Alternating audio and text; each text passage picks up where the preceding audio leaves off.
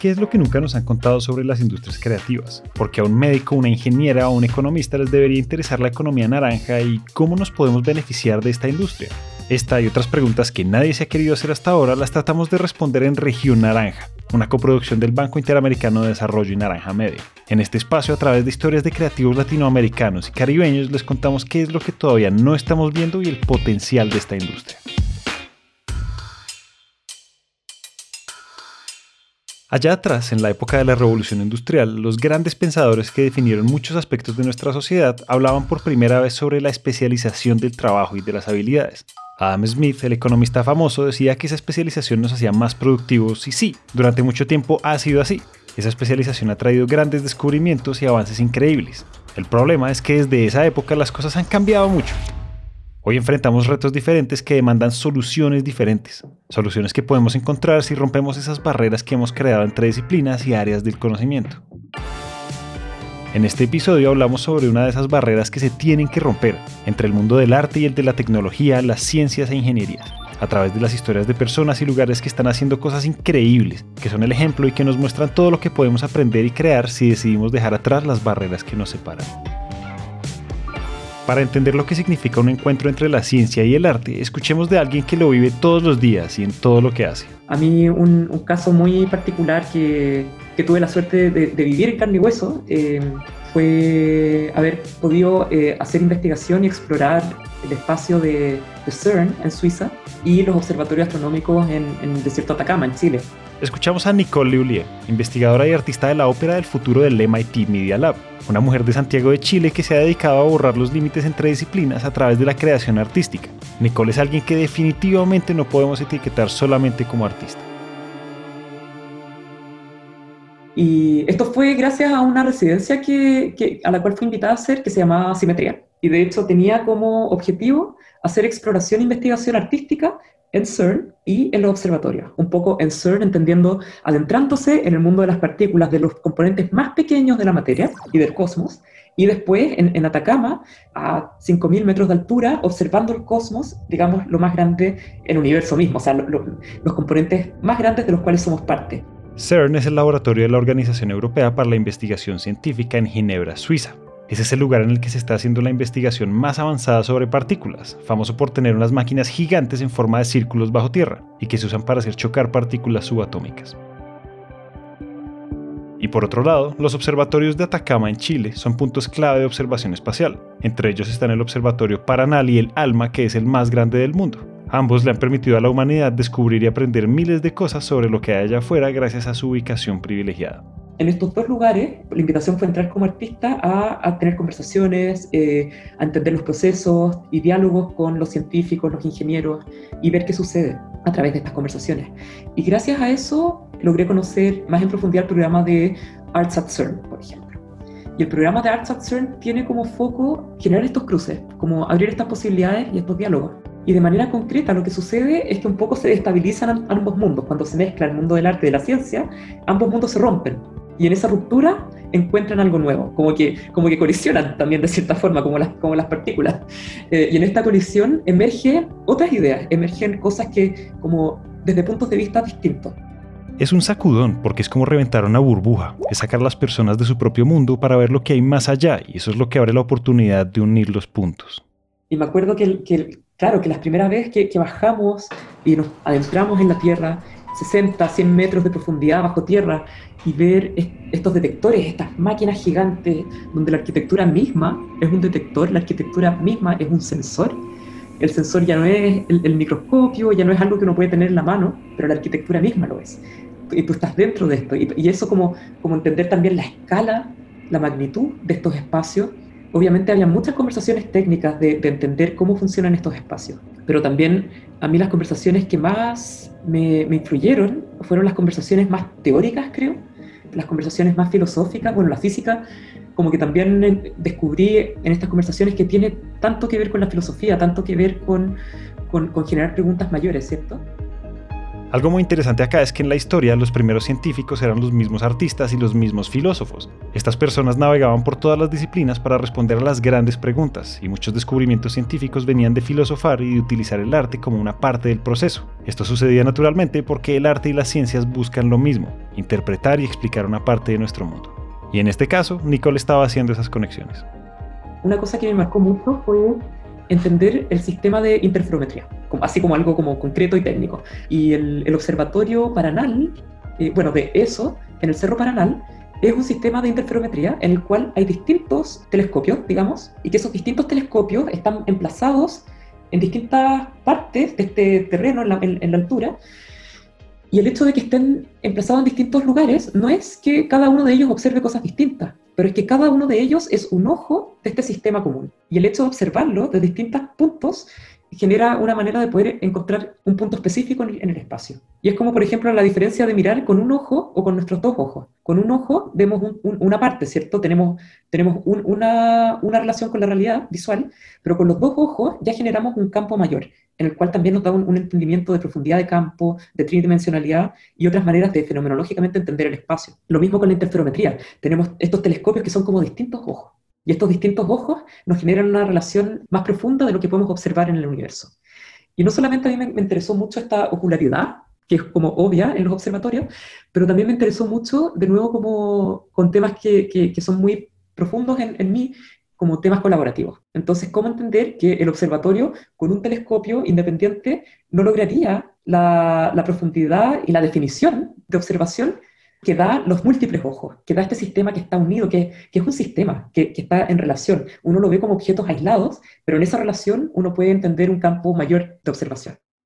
De eso se trata, ¿no? Pero imagínense que la interferometría fue descubierta en 1887 y se aplica en astronomía, física cuántica, sismología, oceanología, y en el 2016 fue la herramienta que nos permitió ver por primera vez las ondas de la gravedad. Pero entonces, ¿qué pasa si lo pensamos como Nicole? como una dinámica de trabajo, de colaboración para ver más allá, para innovar, para encontrar nuevas oportunidades. Eso es saltarse las fronteras y hacer las conexiones. Quise llevar un sensor mío para también explorar estos espacios eh, desde lo que me importa a mí y me toca más, a nivel personal, que es el sonido, que es la experiencia.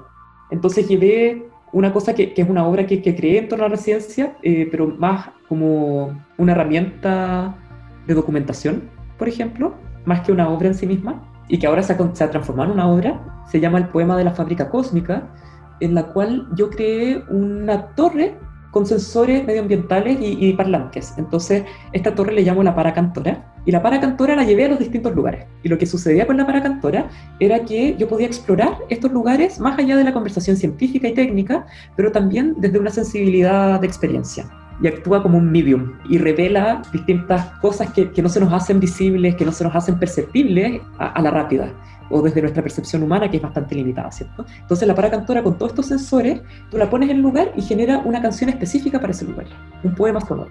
Entonces eh, la paracantora viaja a estos lugares y obviamente que el sonido va a ser completamente distinto. Lo que sucede, lo que, lo que ella revela y canta, cuando está a 100 metros bajo tierra, dentro de una arquitectura que es un sensor en sí mismo con mucha radiación, por ejemplo, bueno, distintas resonancias también eh, y ecos del sensor y los detectores en sí mismo, versus estar a 5.000 metros de altura al aire libre alrededor de estas antenas de, o estos observatorios. Entonces son tres minutos específicos en cada uno de los lugares que visité. En CERN fue dentro del detector ALICE, ahí se hizo. En ALMA lo hice en la estación base de Alma. En Paranal se hizo en el, en el Cerro Paranal donde están los observatorios. Entonces, esos fueron las tres instancias y que revelan tres poemas sonoros completamente distintos. Convertir campos electromagnéticos, presión barométrica y todo lo que captan los sensores de la paracantora en sonidos es algo que normalmente diríamos que lo hace un ingeniero, alguien que hace máquinas y circuitos. Y por ese tipo de cosas es que no podemos definir a Nicole como una artista y ya, porque detrás de su trabajo hay una gran mezcla de disciplinas.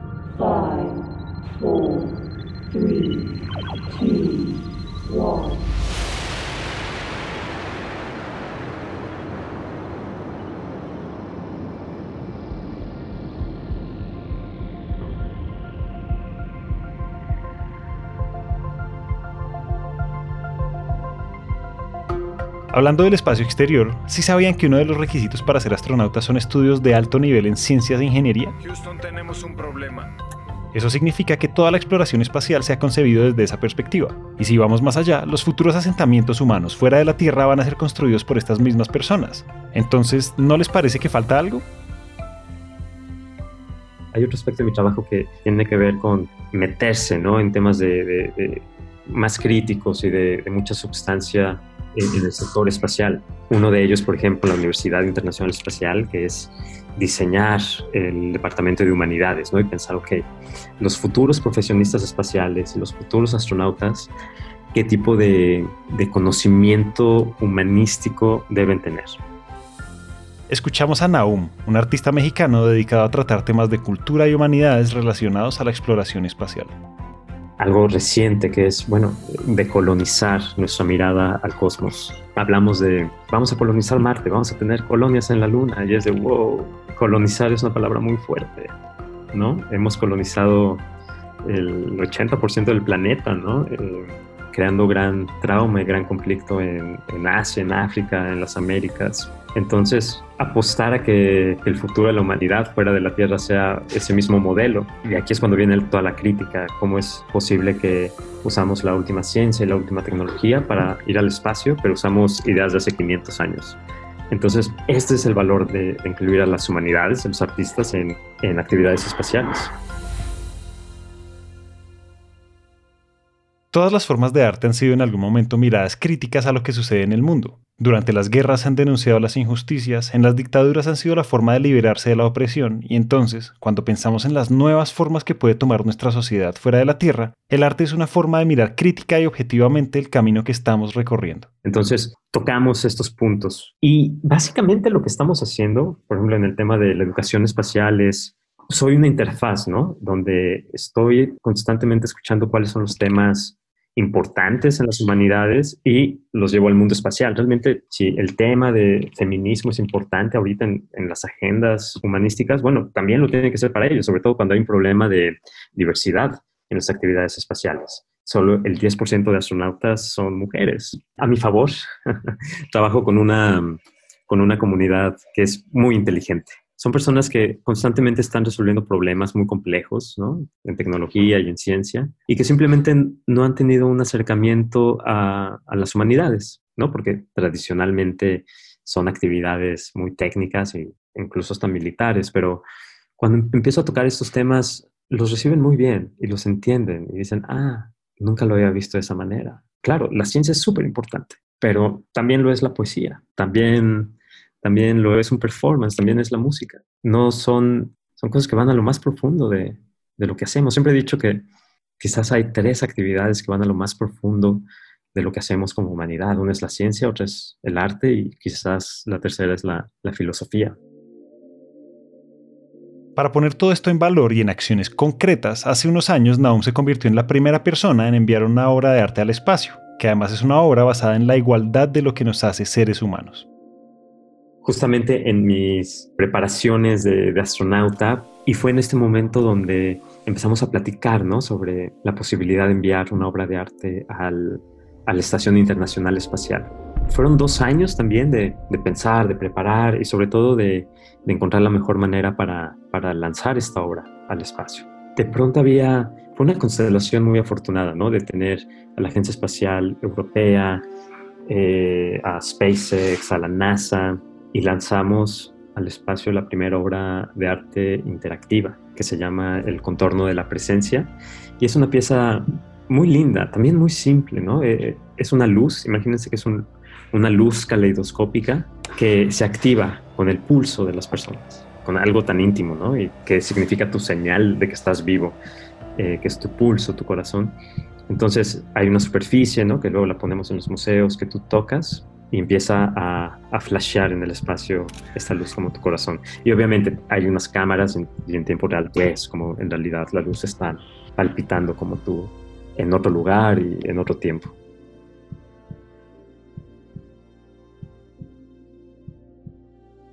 Poner el arte, la cultura y las humanidades sobre la mesa de la exploración espacial es algo que dentro de muy poco va a mostrar los resultados, porque esas personas pioneras de hoy son las que van a construir una gran parte de la sociedad del futuro, Nosotros, nuestros hijos y todas las generaciones que vienen van a ver el espacio como algo cotidiano, desde viajes turísticos hasta lugares para vivir. Por eso es tan importante pensar en los principios con los que construimos estos nuevos lugares y con la humanidad que queremos ser desde ya.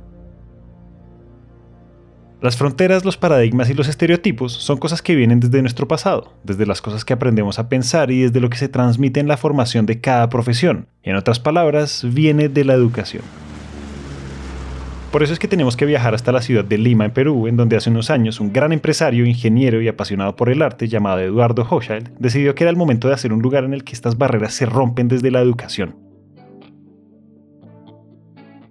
Ya había hecho la parte en, la parte industrial, con lo cual la parte económica me estaba yendo relativamente bien y había el momento de volverle algo a la sociedad. Y eso es lo que quería hacer, obviamente. Una responsabilidad social un poquito más allá. Más o menos por el 2000 y tantos, decidimos hacer la universidad. Pero por Dios que fue un camino arduo y difícil de recorrer. La, la cantidad de locos que hay en la Tierra, yo me sumé a ellos, sin lugar a duda. Ese sueño loco se llama UTEC, Universidad de Ingeniería y Tecnología. Es un lugar en el que solo se estudian ingenierías, pero con un twist, que todos los estudiantes tienen que ver una rama importante de artes y humanidades. Ese era un elemento no negociable desde el comienzo. Entonces, un ingeniero es creativo y un creativo es ingeniero, van juntos. Y lo que realmente nos va a diferenciar de los robots de los animales es la parte creativa. Y ahí estamos de todas maneras los seres humanos. Son dos cosas que han ido siempre juntas en la historia y que de repente, de repente, hace como 100, 100, ciento y tantos años, decidimos que los ingenieros se van por un lado y los artistas por el otro. Disculpa, ese es un gran error. Juntarlos de nuevo no fue fácil. ¿eh? Me acuerdo un desayuno que tuve con los alumnos, en los cuales les dije que iban a tener que tomar clases de arte. Casi, casi tuve una revolución en la universidad, en la cual los alumnos me dijeron, no, no queremos.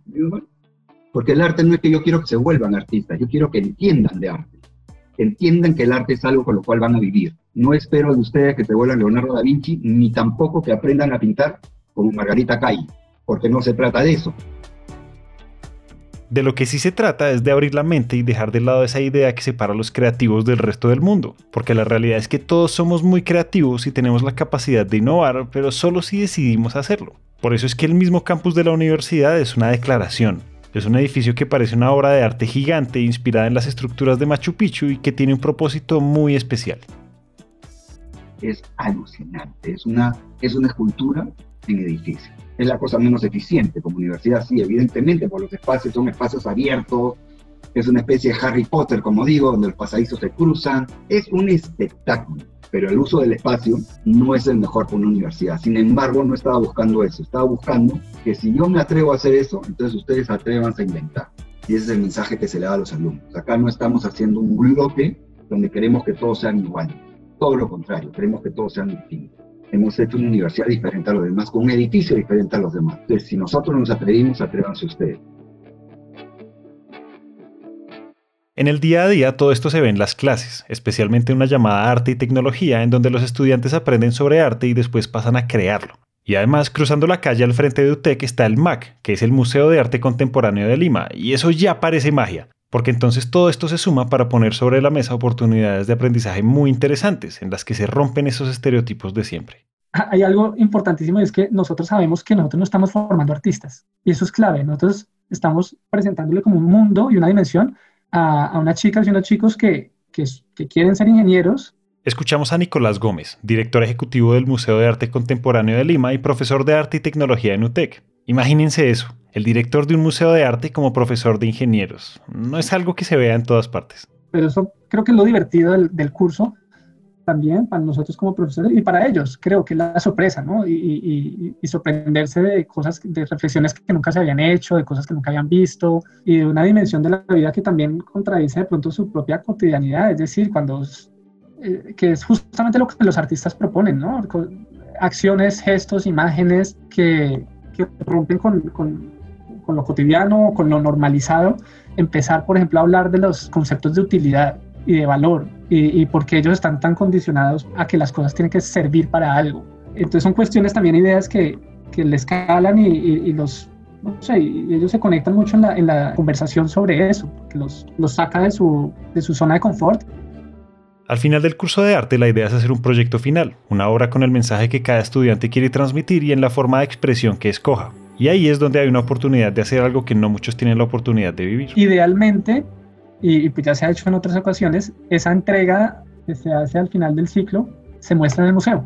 Entonces se les da un espacio a, ellos para instalar su obra y ahí se hace la entrega y hacemos una pequeña inauguración con, algo de comer, a, compartir una copa, lo que sea. Entonces eh, es también la manera como ellos se involucran con el museo, acceden y, y lo volvemos más humano y más y relaciones más horizontales, ¿no? Estar ahí presentes todos juntos y chévere.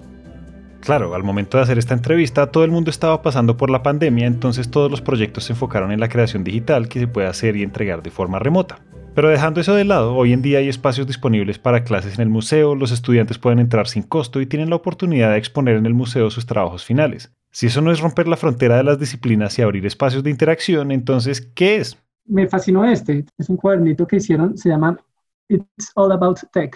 Y hicieron todo, el diseño gráfico, lo, escribieron los textos, es un libro de, poesía, básicamente, pero son unos cuentos maravillosos y poesía que plantea como situaciones cotidianas que entran en tensión de alguna manera con la tecnología. Y hay uno que me encantó, que es este poema cortitico, dice, Man made machine, man machine made, machine made man, machine man made, made man machine, made machine man es como un poema que cambia el orden de esas tres palabras. Como además resumieron todo el curso en un poema de, cinco líneas, resumieron todas las, como todas las conversaciones, eh, los debates, me, encantó.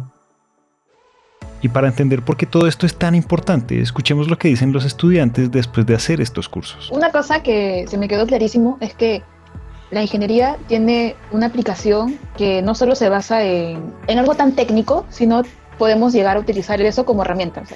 Al micrófono Viviana Zawanche, estudiante de Ingeniería Mecatrónica en UTEC. Ahí este, aprendí que la ingeniería se puede impulsar para algo más creativo, ¿no?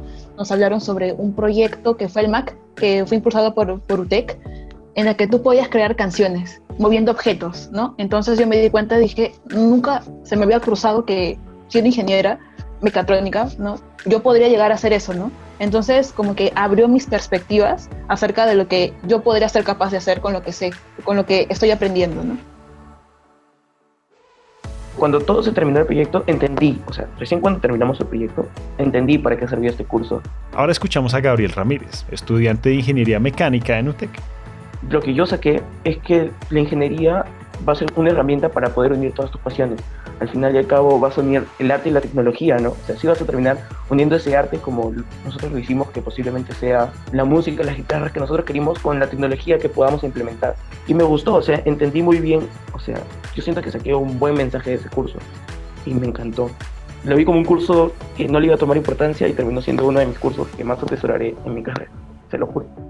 Ese es el objetivo, y aunque cada estudiante va a quedarse con su propia lección, en todos estos procesos, desde la clase hasta la creación artística y la interacción con el museo, hay mucho por ganar. Estudiante por estudiante, la idea del ingeniero va cambiando, sumando cualidades y borrando los límites, mostrando que la educación logra más cuando pensamos en el mensaje que transmitimos en la formación de las personas que van a construir el futuro. Así como las personas tienen muchas facetas y dimensiones, los trabajos, los problemas y las situaciones que estamos enfrentando hoy no tienen una sola dimensión. Cuando aprendemos sobre las obras de arte que inspira un colisionador de partículas, o lo que sucede cuando los astronautas se encuentran con problemáticas sociales a través de la expresión artística, o de cómo los ingenieros se están reimaginando cuando su enseñanza se entrelaza con el arte. Ahí estamos aprovechando el potencial más grande que tenemos, el de la unión, la cooperación y la creatividad que todos tenemos en común. Ahí rompemos barreras, encendiendo la innovación, sacando a la luz la creatividad que nos mueve hacia adelante y volvemos al contacto con lo que nos hace más humanos para encontrar las nuevas soluciones que necesitamos.